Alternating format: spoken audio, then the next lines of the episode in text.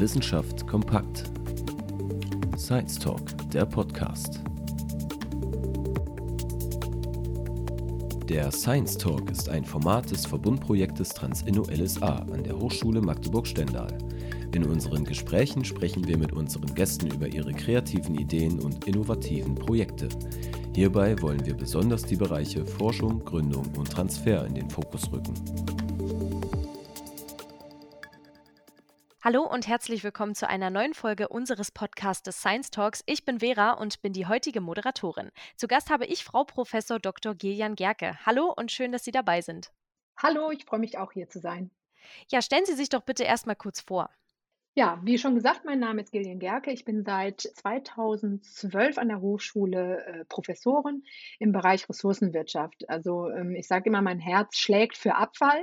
Ich liebe Abfall. Man sagt auch etwas liebevoll, ähm, ich bin promovierte Myllologin. Also ich beschäftige mich mit festen Abfällen und da vertiefend mit dem Recycling von Kunststoffen was kann man noch machen daraus? Wie kann man recyceln? Was kann man recyceln? Wo lohnt es sich, wo nicht? Wie sind die Eigenschaften von den Kunststoffen? Aber auch weiter ähm, mache ich internationale Abfallwirtschaft, also bin auch in Projekten international tätig. Und ja, lehre natürlich und bin für den Studiengang Recycling und Entsorgungsmanagement zuständig. Ja, sehr gut. Zu den Projekten und sowas würden wir nachher später nochmal kommen. Meine Frage wäre noch, wie genau kam sie denn überhaupt zur Hochschule Magdeburg-Stender und zu ihrer Stelle als Professorin? Das fiel mir ein wenig so vor die Füße, muss ich ehrlich sagen. Ich habe nie daran gedacht, Professorin zu werden, ganz ehrlich. Und war äh, damals noch beim Grünen Punkt zuständig für ein Team von Technikern. Und dann ging es um Qualitäten in der Sortierung von Verpackungen, also alles rund um den gelben Sack oder gelbe Tonne. Und ähm, dann bekam ich einen Anruf eines Kollegen aus Berlin. Und der sagte, Mensch, da ist eine Stelle offen, wäre das nicht was für dich? Hier ist die Ausschreibung. Und ich habe in die Ausschreibung geguckt und habe gedacht, ja, ja, aber ich kann auch gar nicht Professor werden. Und dann sagte, doch, doch, Promotion an der Fachhochschule, das ist super, bewirb dich. Und dann, ähm, das war dann noch vier Tage bis Bewerbungsschluss. Und dann habe ich ganz schnell die Bewerbung gemacht und ja, drei Monate später, am 11.11.2010, wurde ich dann zur Probevorlesung eingeladen. Jetzt bin ich hier. Und welche genauen Studiengänge machen Sie? Ähm, ich bin hauptsächlich ähm, eingebunden in dem Studiengang ähm, Recycling und Entsorgungsmanagement, ist ein Bachelorstudiengang und da geht es wirklich rund um den Umgang mit Abfällen. Ich habe so den Bereich Entsorgungsmanagement, Abfallvermeidung, Deponietechnik, Altlastensanierung, aber auch wissenschaftliches Schreiben und äh, Präsentationstechnik. Und ich teile mir das Ganze mit meinem ähm, Kollegen Carsten Kuhls. Der macht so ein bisschen Verbrennung von Abfällen, also ein bisschen ist gut, hauptsächlich Verbrennung von Abfällen und sein Steckenpferd ist da die organische Behandlung, also oder die biologische Behandlung von organischen Abfällen also Vergärung, Kompostierung. Dann habe ich noch eine Vorlesung im Master Wasserwirtschaft. Da geht es um Kreislaufwirtschaft, um so ein bisschen die Brücke zu schlagen, auch wo sind unsere Schnittstellen. Ich habe auch eine kleine Vorlesung im internationalen Water Engineering Master und werde auch in Zukunft in dem Bachelor Streams, auch ein englischsprachiger Bachelor, der April nächsten Semester startet, werde ich auch eine kleine Vorlesung in den Grundlagen haben und dann ein Projekt betreuen. Und dann habe ich noch eine Gastprofessur in China. Oh, ja, klingt auf jeden Fall spannend. Wie wichtig sind denn diese Themen wie Nachhaltigkeit und auch Ressourcenwirtschaft auch in Ihrem Privatleben? Total, das ist einfach ein Teil. Also ähm, ich sage mal, Abfälle ist nicht nur meine Berufung, also mein Beruf, sondern auch meine Berufung. Das, das begleitet mich jeden Tag, ob ich einkaufen gehe, ob ich äh, Gespräche führe. Ich habe auch einen Verein gegründet, um da auch ja weiter mit Menschen zusammenzuarbeiten, im Austausch. Also es ist eigentlich jeden Tag und immer. Naja, ah könnten Sie denn auch Tipps geben, was jede einzelne Person im Alltag vielleicht dahingehend besser machen könnte? Ich glaube, das Wichtigste bei uns ist, über die Dinge nachzudenken, was man täglich tut. Das fängt beim Einkaufen an. Brauche ich die Tüte wirklich? Kann ich vielleicht die Wurst ohne diese furchtbar vielen Verpackungen kaufen? Wie komme ich äh, zum Einkaufen? Muss ich jetzt wirklich das Auto nehmen oder nicht? Wie schnell fahre ich? Also ich versuche immer, ich fahre halt Auto, ich bin ja Pendlerin, aber ähm, ich versuche eben nicht 160 zu fahren, sondern nur 120 und da eben auch auf meinen Tank zu achten und da auch weniger Emissionen eben auch entstehen zu lassen. Also das sind alles so tägliche Sachen. Immer zu, darüber nachzudenken im Prinzip, brauche ich das jetzt wirklich? Brauche ich wirklich die Hose? Ne? Oder wie viel Kleidung brauche ich? Wie lange kann ich die tragen? Muss ich die jetzt schon wegwerfen? Lebensmittel, kochen, so viel kochen wie geht. Also ich achte immer darauf, dass ich das dann auch tatsächlich am nächsten Tag noch esse dann und nicht einfach wegschmeiße. Ja, solche Dinge. 2019 bekamen Sie ja auch den Forschungspreis der Hochschule. Für was genau war denn das? Der Forschungspreis, der wird ja einmal im Jahr von der Hochschule verliehen ähm, durch die Kommission für Forschung. Und da ging es um besondere Leistungen in der Forschung oder in der Arbeit, die man tut. Und also man musste dann einreichen ein Portfolio, was hat man eigentlich in den Jahren, die man da war, erreicht, was sind so die Highlights. Ich glaube, ein Highlight in der Arbeit war eben auch die Arbeit äh, mit Fischernetzen. Also wir haben Netze oder Taue aus der Nordsee und Ostsee verarbeitet und geguckt, sind sie recyclingfähig. Wir haben veröffentlicht, das war sicherlich auch ein Kriterium. Und die Einbindung auch der Öffentlichkeit, also wo hat man veröffentlicht, welche Vorträge hat man gehalten. Und da konnte ich wohl überzeugen mit meinem Team, was wir so alles erreicht haben. Naja, könnten Sie denn jetzt auch mal ein paar Ihrer Projekte nennen, an denen Sie arbeiten? Also ein Projekt habe ich ja gerade schon angerissen.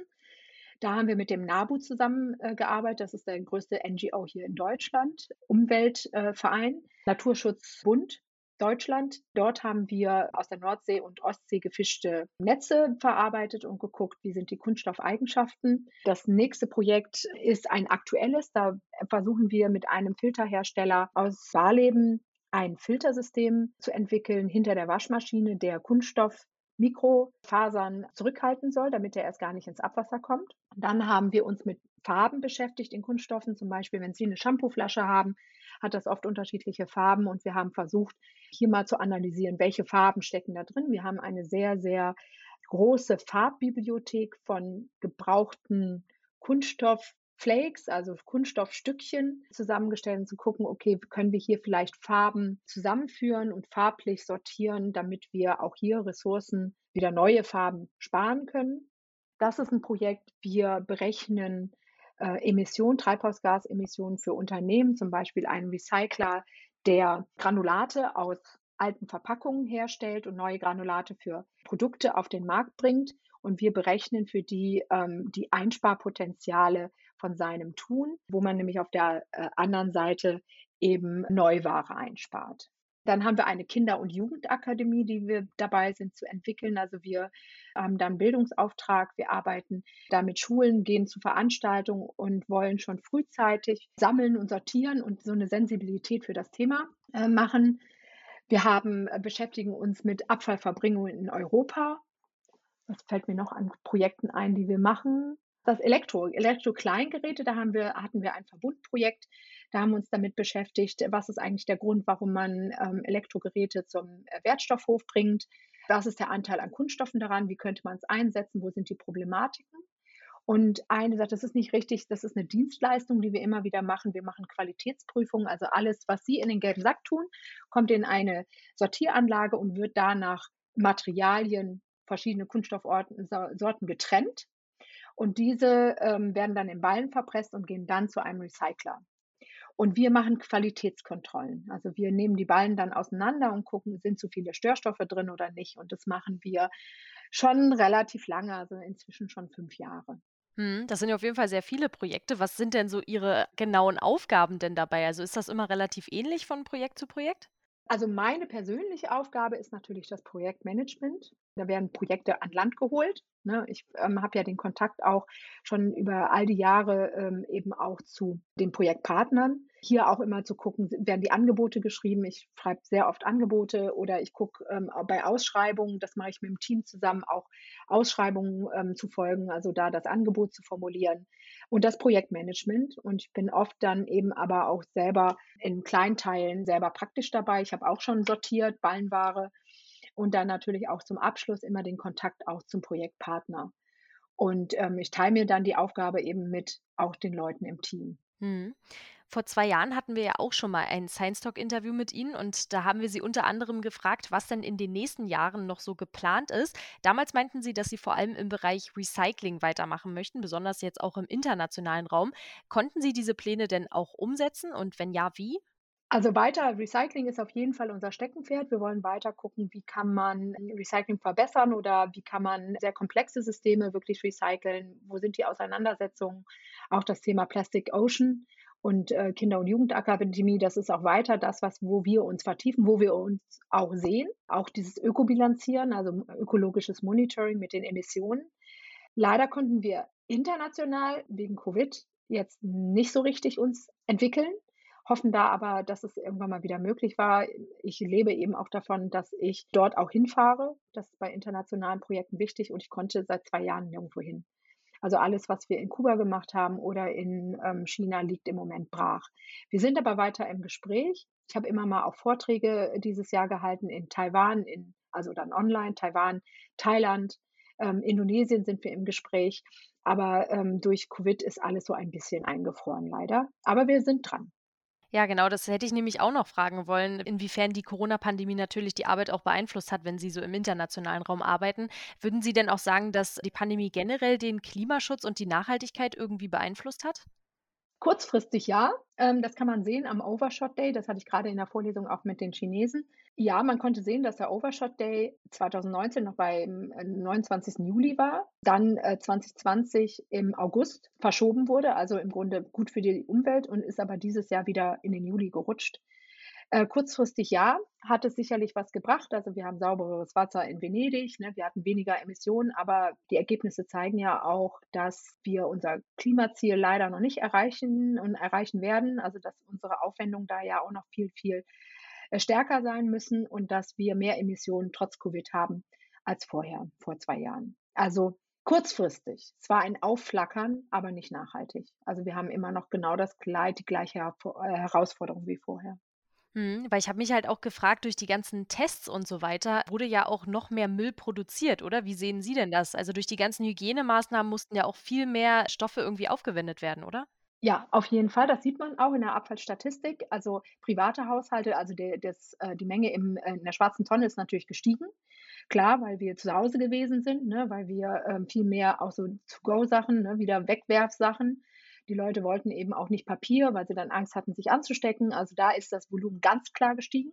Und natürlich durch diese ganzen Tests und so, dieses ist natürlich immens gestiegen. Das sind alles Abfälle, die natürlich in eine Verbrennung gehen müssen, aus hygienischen Gründen schon. Also der, der Anstieg ist klar zu sehen. Ja. Was müsste sich denn in Deutschland jetzt noch tun, damit das vielleicht besser werden würde? Also jetzt mal abgesehen von Corona, so generell, was die Ressourcenwirtschaft angeht. Ich denke mal äh, daran, dass man das ganzheitlich angehen müsste also Deutschland, das muss man aber auch immer, es ist mal so, Deutschland ist halt ein ganz, ganz kleines Land mit 80 Millionen Einwohnern. Und es ist auch wichtig, dass wir Vorreiter sind, dass wir eine Vorbildfunktion haben und nicht aufhören in unseren Bemühungen. Jedes Land in Europa muss einen Teil dazu beitragen, auch Deutschland. Und zwar entlang der gesamten Kette. Also wir als Bürger. Es reicht nicht aus zu sagen, die Regierung müsste mal, sondern wir müssen jeder unseren Teil dazu beitragen, aber genauso die Politik mit eben auch ganz klaren Anweisungen, Gesetzen, Kontrollen, dass hier auch mehr entwickelt werden kann, aber auch die Industrie. Jeder muss seine Verantwortung übernehmen entlang der gesamten Kette. Und das funktioniert immer besser, würde ich mal sagen, aber da sind oft noch, finde ich, viel zu viel Zeit, die vergeht mit ähm, irgendwelchen grundsätzlichen Diskussionen, statt zu handeln und zu mal sagen, so, das machen wir jetzt. Und das finde ich ein bisschen schade und uns geht so ein bisschen die Zeit aus. Man muss aber dann auch sehen, Deutschland eben, je mehr wir einsparen, wir sind ja nur, weiß ich nicht, zwei Prozent am gesamten CO2-Problem. Und wenn wir, je mehr wir einsparen, je mehr wir machen, desto weniger sind wir das Problem. Also es hört sich so ein bisschen blöd an und danach, wir sollten nichts mehr machen. Nee, nee, wir haben eine ganz, ganz wichtige Vorbildfunktion. Und wir können helfen, also nicht nur mit dem, was wir hier tun, sondern wir müssen eben auch in internationalen Projekten investieren, unsere jungen Leute ausbilden, dass sie auch dieses internation diesen internationalen Horizont haben, damit die Studierenden eben auch in die Welt gehen können und nachhaltige Projekte unterstützen können. Hm. Ja, man spricht ja halt auch meistens über die Dinge, die erstmal auch nicht so gut laufen. Ähm, mich würde jetzt noch mal interessieren, was Ihrer Meinung nach Deutschland schon alles in Bezug zum Klimaschutz und zur Nachhaltigkeit richtig macht. Also ein ganz klarer äh, Teil ist der Anteil an grüner Energie. Der Anstieg grüner Energie ist klar zu verzeichnen, das ist schon mal super. Ähm, man sieht immer mehr Produkte. Gehen Sie mal in den Supermarkt, immer mehr Produkte, wo man hingreifen kann. Und da geht es um eine recycelte äh, Verpackung, um nachhaltiges äh, Fleischwirtschaft. Ne? Also da passiert irre viel, was man schon sehen kann. Die Deutsche Bundesbahn ist CO2-neutral, Firmen kümmern sich mehr, die Verpackungen werden anders designt, wir essen bewusster vielleicht, weniger Fleisch. Also da kann man eigentlich gar nicht aufhören, aufzuzählen. Hm. Ja, dann wäre ich jetzt auch schon leider bei meiner Abschlussfrage. Und zwar, was würden Sie sich denn für die Zukunft in Bezug zur Ressourcenwirtschaft und der Nachhaltigkeit wünschen? Dass Menschen zusammenarbeiten entlang der ganzen Kette, dass man Verantwortung auch für sich selber übernimmt und nicht nur auf andere zeigt und vielleicht Schritt für Schritt vorgeht und nicht immer sofort den großen Wurf erwartet, sondern Schritt für Schritt, denn das muss auch im Kopf ankommen. Mein Beispiel ist ja immer äh, der Strohhalm. Aperol Spritz schmeckt auch ohne Strohhalm. Ich brauche den auch nicht aus Papier oder Metall oder irgendwas, sondern sich selbst reflektieren und nicht immer auf andere zeigen und handeln statt viel reden. Auch mal eine Entscheidung zu treffen und Verantwortung vor dem, was kommen kann, ob positiv oder negativ, einfach die Verantwortung zu übernehmen. Und zwar alle. Wir selber, wir Bürger, Institutionen und so weiter und so fort. Ja, super. Vielen Dank. Schöne Abschlussworte. Das war es dann auch schon leider wieder mit unserem Podcast. Vielen lieben Dank, Frau Gerke, für Ihre Zeit. Wir wünschen Ihnen alles Gute für die Zukunft und auch noch einen schönen Tag. Tschüss. Danke Ihnen auch. Der Science Talk ist eine Initiative des Verbundprojektes TransInno LSA, gefördert vom Bundesministerium für Bildung und Forschung aus der Richtlinie Innovative Hochschule.